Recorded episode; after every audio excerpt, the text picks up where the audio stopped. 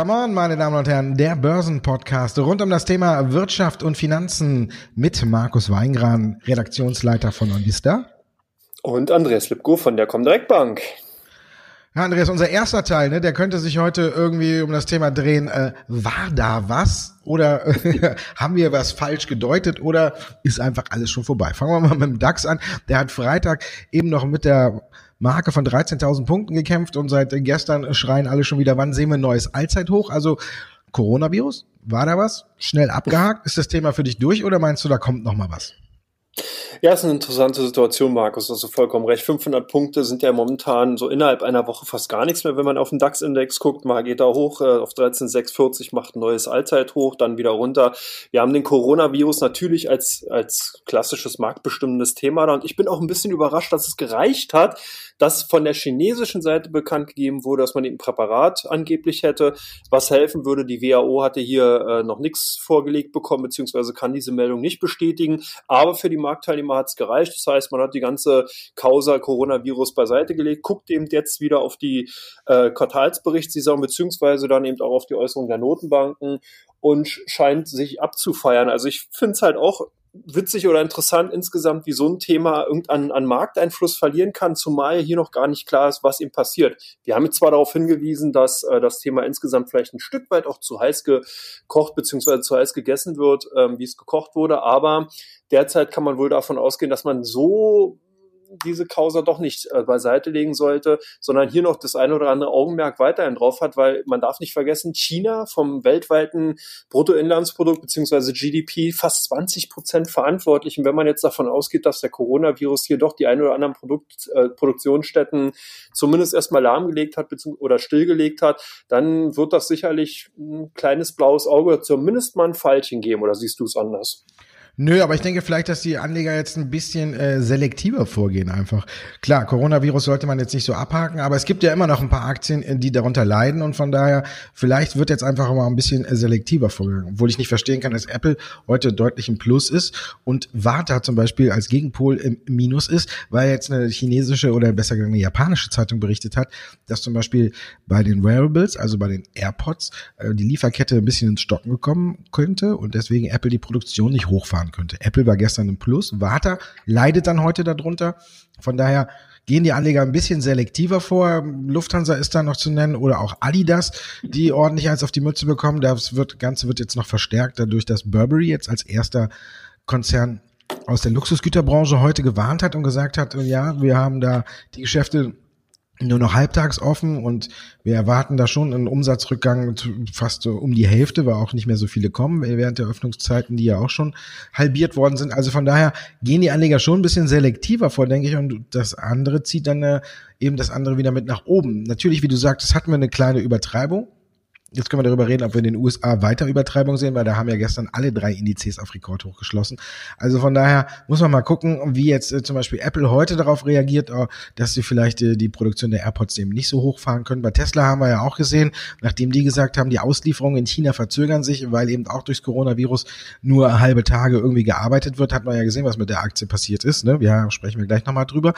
Und ich denke einfach, dass die Anleger zu gemerkt haben, dass sie ein Stück weit übertrieben haben und zum anderen jetzt auch noch ein Stück weit selektiver vorgehen und da, wo auch nach unten übertrieben wurde, eben nachkaufen. Wenn man jetzt sieht, äh, zum Beispiel Airbus, da gibt's ja heute wieder 274 Bestellungen für das Jahr im Januar und dann zieht natürlich Airbus MTU mit hoch. Also von daher sind es immer so Kleinigkeiten. Da muss man nicht, glaube ich, aufs Coronavirus achten und das wird mittlerweile von den Anlegern auch wahrgenommen.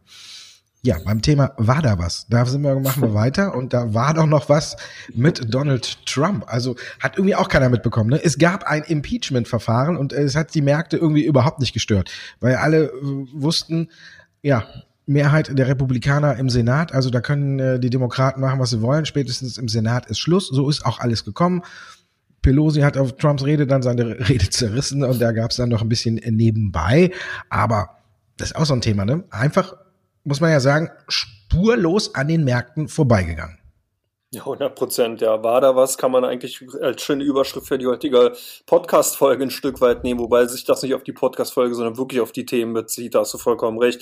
Wir haben es aber in der letzten Woche eigentlich schon angedeutet. Das Impeachment-Verfahren wird spurlos und klanglos an den Märkten vorbeigehen. Ich finde es auch interessant, die anderen Präsidenten, die in so einer Situation waren, haben wenigstens nochmal ein Statement dazu abgegeben, haben sich wie damals Clinton wenigstens entschuldigt und gesagt, okay, hm, missliche Situation, wenn eben der mächtigste Mann der Welt in so eine Situation kommt und dann nochmal mit sozusagen sozusagen dem entgehen kann oder mit einem blauen Auge davonkommt, dann sehen es nochmal zu sagen, okay, sorry guys, aber in diesem Fall nicht, sondern hier mal wieder Trumpsche äh, Vorgehensweise, Drohungen gegen Polizisten, gegen Politiker, auch in die eigenen Reihen geschossen. Also äh, so, so gesehen wird es schon noch ganz spannend werden und äh, gerade wie sich das auch in, in der Vorwahlperiode jetzt eben darstellt. Aber du hast schon recht, du hast auch schon gesagt, Impeachment-Verfahren aus meiner Sicht heraus ganz klar zu kommentieren mit, war da was oder siehst du da was anderes? Nö, da sind wir beim nächsten Thema. War da was? Strafzölle am 14. Februar werden die gesenkt. Er hat äh, gesagt, da werden äh, die Einfuhrzölle ein wenig äh, wieder halbiert, ein bisschen zurückgenommen. Die USA macht auch ein bisschen was, ähm, hat aber im Grunde genommen genauso viel Bedeutung wie das Impeachment-Verfahren. Also die ganzen Themen, die uns 2019 so weit bewegt haben und wo man sagen könnte, ja, das könnte jetzt auf den Markt drücken oder so, die verpuffen alle irgendwie 2020. Impeachment-Verfahren interessiert keiner, Coronavirus wird äh, ziemlich schnell wieder abgehakt. Strafzölle glaube ich auch nicht, dass sie am 14. Februar, wenn die dann purzeln, irgendwie die Märkte noch ein bisschen antreiben. Das war vielleicht gestern noch mit so einem kleiner Treiber, dass die Kurse an der Wall Street wieder alle auf Rekordhöhe oder Rekordhöhe geschossen sind, dass China hier ein bisschen einlenkt, aber ja, alle großen Themen, ne? Brexit kann man auch sagen. War da was? Also da kräht ja auch aktuell kein Hahn mehr nach, weil bis zum Jahresende gilt diese Übergangsphase und dann fangen die sich wahrscheinlich erst wieder im Oktober an zu kloppen, äh, wie es dann äh, letztendlich dieser Vertrag auszusehen hat. Also das ist wirklich äh, von den Themen her das große, war da was? Oder hast du was, wo du sagst, ja, da ist was?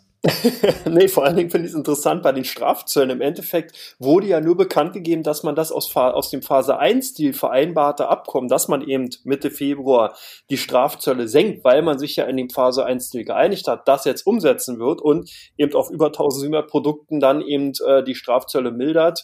Ähm, also eigentlich war das wirklich auch eine WADA-Was-Meldung dahingehend, dass die Non-Event-Charakter hat. Also es ist im Endeffekt ja, steht das in den Verhandlungen schon drin. Sehr viel spannender, was passiert jetzt in den Phase 2 und 3 Deals, die da kommen könnten, vielleicht auch nicht, muss man sehen, ob es in den Wahlkampf hineinpasst. Aber das ist ein Thema. Aber ansonsten denke ich mal, da war wohl nichts. Ja, dann kommen wir zu Teil 2, da geht es um die Aktien, zu denen Sie uns Fragen geschickt haben. Und da kann ich Ihnen versprechen, da war was. Teil 2, meine Damen und Herren, Ihre Fragen. Und wir fangen an mit Tesla. Da war was. Da war ein Allzeithoch bei 965. Dann haben wir eben schon gesagt, eben, ja, dann kam die Nachricht, dass sich die Lieferkette oder die Produktionsauslieferungen in China ein bisschen was verschieben. Und deswegen ging es wieder deutlich bergab. Und daher die Frage, geht's jetzt noch weiter bergab? Wenn man die beantworten könnten. Ich feiere dich, wenn du kannst. Kannst du es? Ja, schöne Frage. Äh, also die Bewertungsniveaus oder das Bewertungsniveau generell von den Aktien äh, von Tesla, die da haben wir uns in der letzten Ausgabe schon unterhalten, kann man momentan nicht. Also es ist einfach nicht möglich, da wirklich einen vernünftigen Bewertungsmaßstab anzulegen. Hier ist so viel Fantasie drin, hier ist so viel äh, Short-Selling, notwendige Eindeckung, Cornering sozusagen drin gewesen, dass die dieses Preisniveau, was wir momentan bei den Aktien sehen, das bespottet wirklich jeglicher Beschreibung. Von daher kann man da dann nachher vielleicht ein paar Wochen sagen, sagen, war da was, wenn man sich eben äh, die, das dann äh, aktuelle Kursniveau ansieht. Ich denke, die Aktien werden weiter runterkommen. Das ist einfach ein Stück weit auch eine Frage, dass jetzt einfach nachgeliefert werden muss, dass hier wesentlich mehr Modelle einfach produziert werden müssen und dass man hier auch bei diesen ganzen Prozessen, bei den Lieferketten, bei den äh, nachher Zuliefer ähm, Prozessen, da muss man noch sehr, sehr viel arbeiten. Und ich denke, da muss das Unternehmen einfach auch zeigen, dass man die, die Marktreife einfach auch hat. Es genügt halt nicht zu sagen, dass man eben ein Auto entwickelt hat, dass man hier 400.000 Modelle oder vielleicht 450.000 Modelle im Jahr absetzen kann. Man muss hier jetzt ganz schnell in den Bereich von wirklich einer Million kommen, um eben auch dieser Marktkapitalisierung, die man momentan äh, bekommt vom Markt, dass man die auch gerecht werden kann. Eine andere Aktie, wo man auch bald fragen kann, war da was? Bayer? Gibt es der Einigung Glyphosat-Fall? Was glaubst du, kommt da was oder nicht? Die Zeichen deuten jedenfalls darauf hin, dass man irgendwann sagen könnte, war da was mit Glyphosat. Weil er hat äh, unter der Woche auch nochmal Schützenhilfe bekommen äh, von der amerikanischen äh, Gesundheitsbehörde, die gesagt haben, bei der ordnungsgemäßen Anwendung sehen wir äh, keine Krebsgefahr. Also von daher gibt es ein bisschen Rückendeckung. Ein wichtiger Prozess, der anfangen sollte, ist verschoben worden, was auch so darauf hindeutet, dass Bayer auf einen großen Vergleich hinarbeitet. Dann gab es noch ein bisschen diese Meldung eben, dass man versuchte, die Rechtsanwälte ein bisschen äh, aus der Straße zu holen mit ihren Anzeigen, dass sie gegen Glyphosat vorgehen sollen oder dass man sich hier melden kann, wenn man Krebs durch Glyphosat hat, damit sich diese Klagewelle ein bisschen eindämmt. Also die Zeichen verdichten sich, darauf spekulieren, tun die Anleger schon zum großen Teil.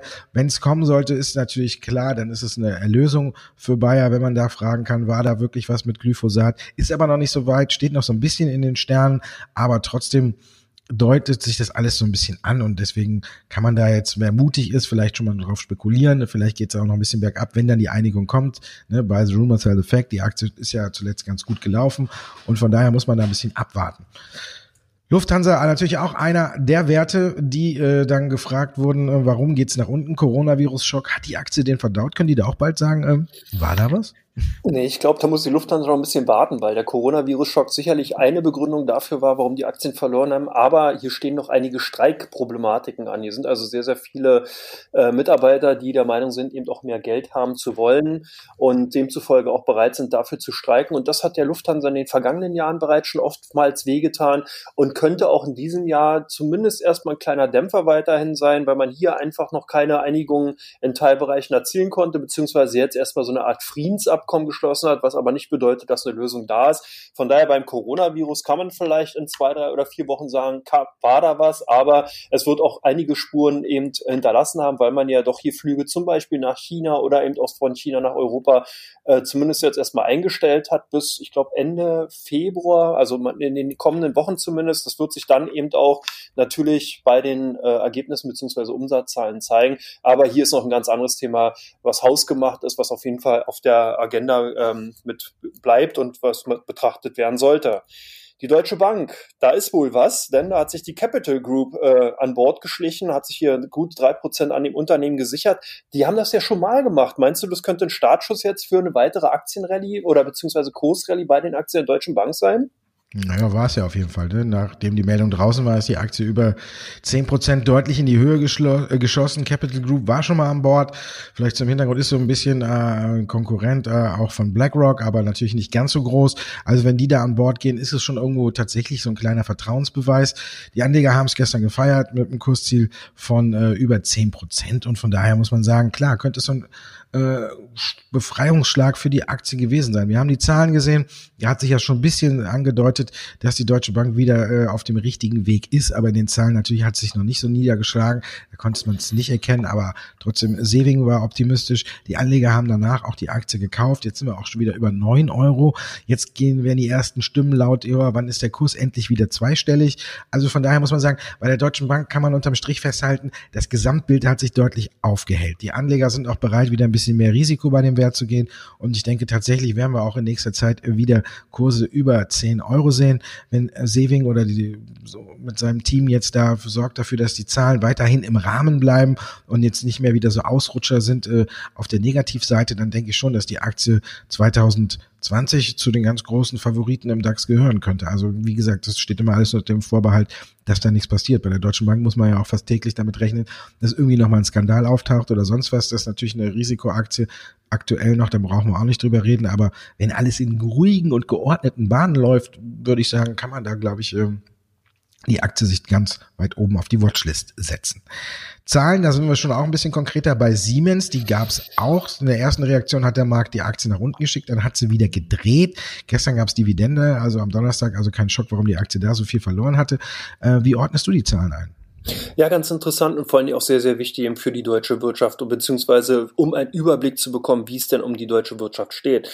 Man sieht äh, bei den Zahlen, dass der Automotive-Bereich, Automobilsektor hier doch auch stark äh, in Mitleidenschaft gezogen worden ist, ebenso wie der Maschinenbau. Und das sind die beiden wichtigen Kernbranchen in der deutschen Wirtschaft. Und das ist eben auch nicht spurlos an Siemens vorbeigegangen. Man musste hier beim operativen Ergebnis ein Minus von 30 Prozent jetzt auf 1,4 Milliarden Euro hinnehmen. Aber es scheint zumindest sich anzudeuten, bedeuten, wenn man sich zum Beispiel auch die Umsatzentwicklung ansieht, hier konnte man Plus von 1% verzeichnen, dass man so eine Stabilisierung sieht und die Investoren gucken eben nach vorne. Die gucken eben jetzt bei den aktuellen Kursen, wie sich das Unternehmen in sechs bis neun Monaten entwickelt. Und das ist eben auch wichtig zu verstehen, warum die Aktien dann eben auch irgendwann sozusagen wieder kaufenswert geworden sind. Zumal dann eben auch der Auftragseingang zwar auch weiterhin äh, rückläufig ist, aber auch sich hier zumindest äh, vom Management her eine Bestätigung des Ausblicks äh, äh, zumindest äh, äh abhörbar war oder zumindest äh, publiziert worden ist und ähm, dann ja auch noch weiterhin von Siemens Energy das IPO im Raum steht. Also man ist ja hier so ein Stück weit dann eben gespalten. Man guckt also nach vorne, sieht halt hier doch einige Möglichkeiten, äh, dass der Konzern jetzt zumindest wieder ein bisschen fantasiert, ob es jetzt eben das IPO von Siemens Energy ist oder ob es dann eben die Stabilisierung im operativen Geschäft ist. Also ich denke, dass das auf jeden Fall die beiden Faktoren sind, die Siemens zumindest dahingehend erstmal geholfen haben. Dann kommen wir zu Teil drei. Da fragen wir, was war bei den Aktien die bei der Comdirect äh, stark gehandelt wurden oder bei den Aktien, die verstärkt bei OnVista gesucht wurden. Teil 3, meine Damen und Herren, wir gucken auf die Aktien drauf, die bei der Comdirect am stärksten gehandelt wurden. Und da ist Nokia mit dabei. Es gab Zahlen. Für welche Richtung haben sich die Anleger dann entschieden?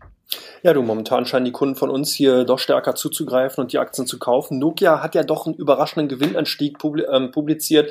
Man will zwar keine Dividende zahlen, kann es wahrscheinlich auch noch nicht, weil sie hier einfach die operative Gelage dazu noch nicht äh, den nötigen die Grundstock gibt. Aber insgesamt scheint Nokia eben von der neuen 5G-Technologie und von den ganzen dann eben auch angeforderten Hardware-Komponenten profitieren zu können. Also von daher hier die Aktien gesucht. Bei euch die Adidas ganz klar, ganz weit vorne. Was ist da der Grund? Ja, haben wir so ein bisschen angesprochen auch schon. Ist natürlich das Coronavirus. Wir haben jetzt verschiedene äh, Sachen gesehen, die alle gewarnt haben. Nike hat zum Beispiel gesagt, wir rechnen mit einem Umsatzrückgang, weil wir die Geschäfte äh, nur noch halbtags offen haben. Burberry hat heute zum Beispiel aktuell gewarnt und gesagt, wir rechnen mit einem Umsatzeinbruch zwischen 40 und 60 Prozent, weil keiner kommt und weil wir auch nur zur Hälfte aufhaben. Und auch Adidas hat das eben gesagt, unsere Geschäfte sind auch nur noch halbtags geöffnet.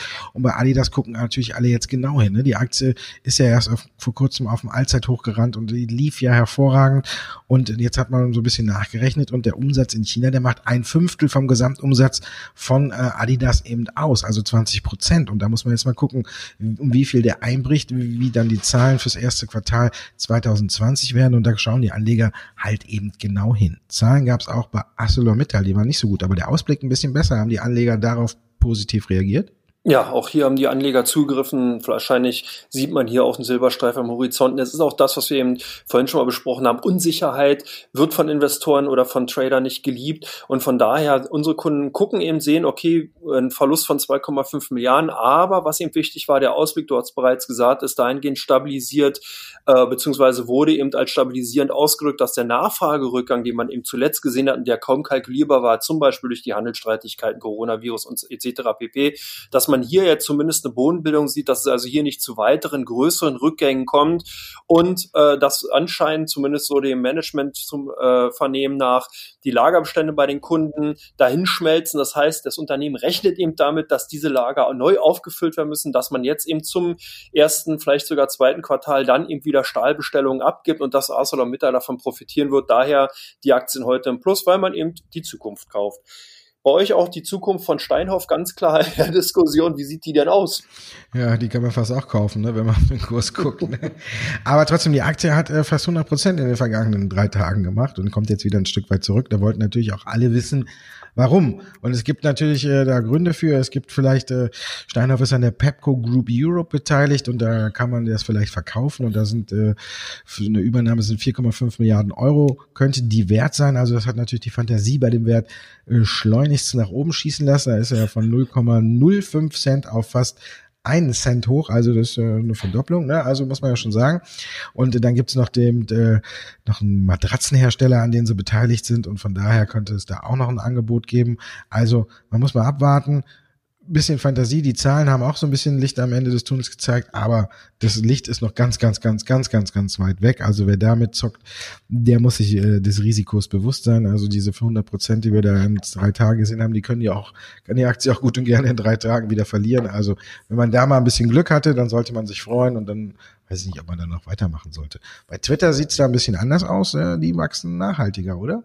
Ja, zumindest ist ja jetzt das Problem gelöst. Man hat sich bei Twitter ja jahrelang die Frage gestellt, wie will das Unternehmen jeweils Gewinn machen, beziehungsweise wie soll der Umsatz generiert werden, wenn man eben immer wieder nur Kurznachrichten äh, en masse äh, rausschickt und eigentlich im Endeffekt überhaupt keine richtigen Größen hat, wie man da eben äh, den Gewinnhebel oder den Umsatzhebel anlegen kann. Jetzt hat Twitter eben für sich hier eine Lösung gefunden, konnte die äh, Umsatzmarke erstmals über eine Milliarde Dollar ähm, äh, anheben, beziehungsweise eben erzielen, hat auch bei den äh, den aktiven Usern ein bisschen zugelegt. Also 152 Millionen Nutzer sind eben weltweit aktuell bei Twitter unterwegs. Aber das kostet natürlich auch Marketinggelder, das kostet Aufwendung und da äh, ist es ein bisschen rückwärts gelaufen. Die hat man also nach 255 Millionen US-Dollar eben nur noch 119 äh, erzielt, aber immerhin noch ein Gewinn. Ich denke, da hat man so ein Stück weit dann eben eher darauf geschaut, dass der Umsatz eben ansteigt und dass man davon ausgeht, dass sich dann eben die Investition, die man jetzt momentan eben in Twitter tätigt, zum Beispiel durch Marketingaufwendung oder eben auch durch weiteren Digitalisierung beziehungsweise dann eben äh, äh, Investments in die Infrastruktur, dass man diesen davon dann in den kommenden Quartalen profitieren kann. Deswegen die Aktien dann eben auch mit einem enormen Gewinnsprung äh, bei den Kursen, Aktienkursen insgesamt und auch dementsprechend bei uns sehr, sehr stark gefragt. Bei euch die Aktien von Infineon ganz stark in der Diskussion. Könnten das die Zahlen gewesen sein? Ja, auf jeden Fall. Ich habe noch eine Frage zu den Twitter-Zahlen. Bei den Marketingkosten wird da aufgeführt, wie viel an Donald Trump fließt? Als Kickback, ja. An die Republikaner. Ja, genau. Ja, Infineon bei uns natürlich auch äh, gesucht. Wir hatten die Zahlen und von daher haben alle auch sich angeguckt, wie die Zahlen sind. Sie sind auch positiv aufgenommen worden. Infineon hat Wort gehalten, hat gesagt, das erste Quartal, das Startquartal für Infineon ist für uns äh, natürlich immer ein schwieriges Quartal. Es war ein bisschen besser als dann angenommen und der Infineon hat auch einen guten Ausblick geliefert, hat gesagt, spätestens Mitte des Halbjahres oder Mitte des Geschäftsjahres, äh, was ja jetzt schon in drei Monaten ist, wird sich die ganze Lage wieder deutlich erholen und von daher haben die Anleger das positiv aufgenommen und die Aktie auch dementsprechend gefeiert und das haben wir uns dann die Leute auch nachgeguckt. Damit sagen wir jetzt, da war was, nämlich der Börsenpodcast Come On. Dankeschön, dass Sie uns zugehört haben, meine Damen und Herren. Und Dankeschön, Andreas, dass du heute mit dabei warst. Hat wieder sehr viel Spaß gemacht. Fand ich auch, Markus. Ich bedanke mich auch bei dir, genau. Und eigentlich kann man die Folge schließen mit War da was? Da war was. Come on. Bis nächste Woche, meine Damen und Herren.